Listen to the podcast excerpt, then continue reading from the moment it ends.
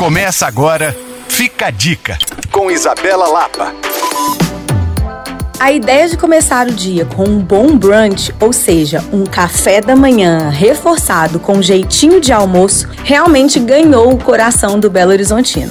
Era de se esperar, afinal, mesas fartas fazem parte da nossa rotina, não é mesmo? Dias atrás fiz uma lista especial reunindo 14 lugares diferentes para se tomar bons brunches na cidade. Mas curioso que, mesmo em meio a tantas opções, três nomes ganharam destaque entre os meus seguidores e quero compartilhar com vocês. O primeiro deles foi o tradicional brunch do Zuzu Nelly, com cara de casa de vó, muito charme e dois endereços, um no Serra, outro no centro.